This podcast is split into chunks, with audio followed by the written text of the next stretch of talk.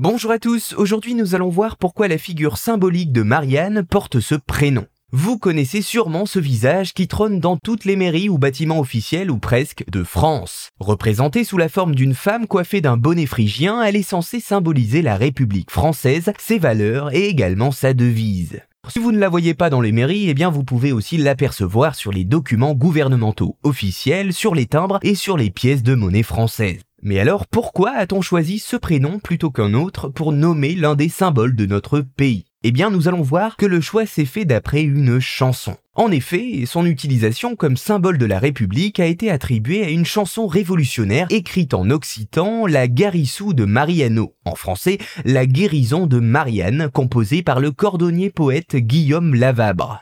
Écrite en octobre 1972, soit une dizaine de jours après la proclamation de la République, elle raconte l'histoire d'une femme nommée Marianne qui est malade et qui va peu à peu guérir. Ce sera là la première fois que le prénom Marianne sera utilisé en tant que symbole de la République. L'œuvre va d'ailleurs devenir très populaire et se répandre rapidement dans le Midi. L'historien Maurice Agulon propose deux explications au choix de ce prénom comme allégorie de la République. Il rappelle que le prénom Marie-Anne, Marie et Anne était très répandu à la fin du XVIIIe siècle dans les milieux populaires de France, notamment à la campagne ou encore dans le personnel domestique des maisons bourgeoises. Ce prénom, assez banal pour l'époque et donc populaire, était voué à désigner le régime d'une manière péjorative au départ. D'un autre côté, une explication plus élitiste viendrait de Marie-Anne, une princesse antique. Finalement, explication populaire ou élitiste qui a fini par l'emporter, eh bien Maurice Agulon ne tranche pas. Il s'agirait en fait d'un consensus qui se serait formé autour de ce nom par les hommes politiques de la toute fraîche République et qui sera d'ailleurs rapidement repris par le peuple.